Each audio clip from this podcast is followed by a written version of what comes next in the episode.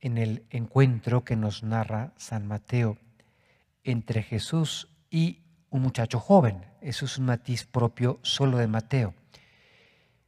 La pregunta es la de los 64 mil pesos. Hay generaciones jóvenes que ya no saben qué significa eso, ¿verdad?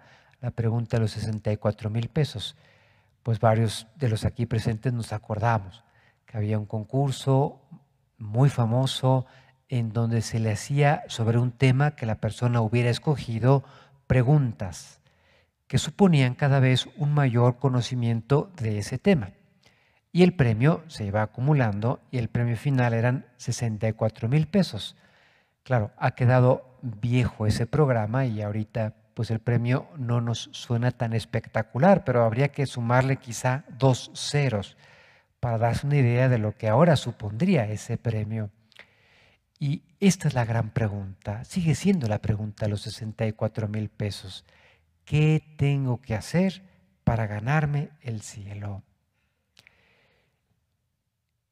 San Marcos, así como San Mateo nos dice que la persona que pregunta a Jesús es un chico joven, San Marcos añade un matiz muy bonito, que es que Jesús ve a esa persona y lo miró con cariño.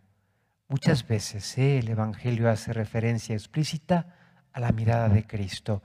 Y una de esas veces es en Marcos el pasaje paralelo a este. El Señor se conmueve ante ese muchacho que está lleno de buena voluntad, que en principio es un chico generoso. Oye, ¿qué tengo que hacer para ganarme el cielo?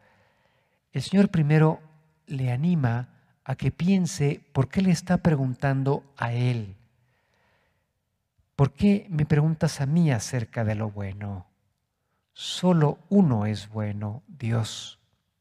¿Qué quiere decir Jesús con estas palabras que van a introducir su respuesta? Que hay que ver en Él, en Jesucristo, no solo una autoridad moral, una opinión cualificada acerca de una vida ética, una vida lograda, sino que hay que ver en Él a Dios, que es el que ha diseñado al hombre y que por lo tanto es la fuente más autorizada a la cual tengo que acudir para preguntarle, oye, ¿cómo utilizo mi libertad?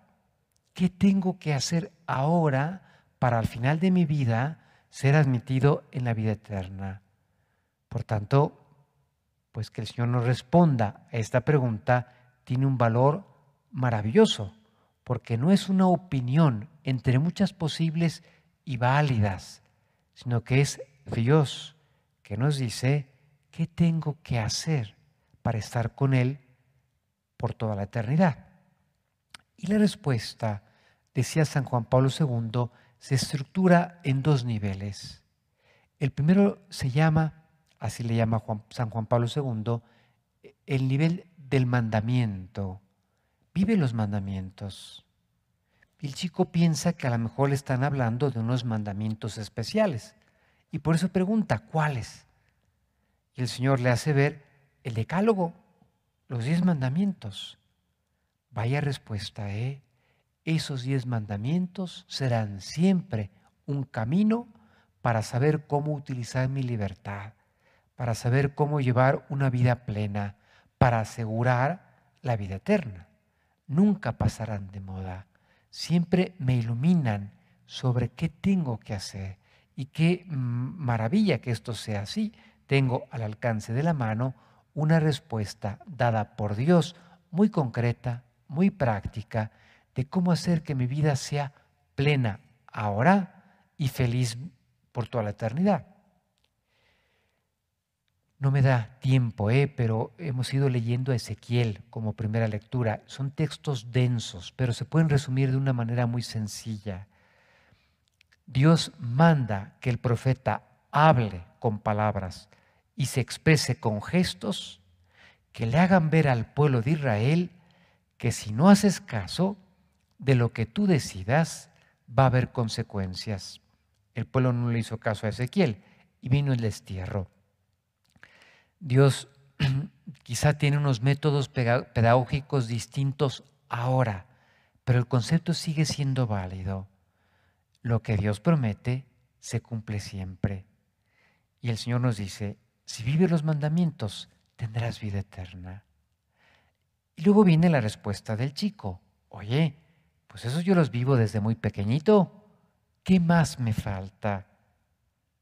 Aquí es donde San Marcos mete ese inciso maravilloso, la mirada llena de ternura y de amor de Cristo por ese muchacho. Si quieres ser perfecto, ah, entonces eso es para ti. Tú, ve a vender todo lo que tienes, dalo de limosna a los pobres, tendrás un tesoro en el cielo y luego ven a seguirme. Incorpórate a este equipo que son mis apóstoles. Eso, dice San Juan Pablo II, se llama la dimensión de la vocación, que presupone los mandamientos. Es decir, primero vive lo que está previsto para todos. Y si tú tienes esta inquietud, que todos le hemos de tener, ¿eh? Señor, yo estoy luchando por vivir esos mandamientos, pero ¿qué más me falta? ¿Qué más esperarías de mí? Ah, pues hay que preguntarle al Señor. Y ya nos dirá cuál es el plan concreto para mí. Para este chico fue, incorpórate aquí con nosotros, vente y sé tú uno más de mis apóstoles. Al oír estas palabras, el joven se fue entristecido porque era muy rico. A la hora de la verdad prefirió sus cosas en lugar de la invitación que Cristo le hacía de ser un apóstol. No sabemos ni el nombre de este muchacho. Si hubiera dicho que sí, lo estaríamos celebrando, como vamos a celebrar a San Bartolomé de hoy en ocho, uno de esos testigos privilegiados de la vida de Cristo. Pero el muchacho dejó pasar la oportunidad se fue triste, en latín se dice habit tristis. Y San José María le llamaba a este muchacho el ave triste. Que no vaya a pasar eso, que cuando le preguntemos al Señor qué espera de nosotros, pues ante esa invitación que nos va a hacer, ¿eh? cuando yo le pregunto al Señor, me habla en mi oración. Pero si no la acepto, pues me puedo quedar con mis cosas, mis proyectos presentes, pero entristecido porque dejé pasar esa oportunidad que el Señor me dio de estar más cerca de Él.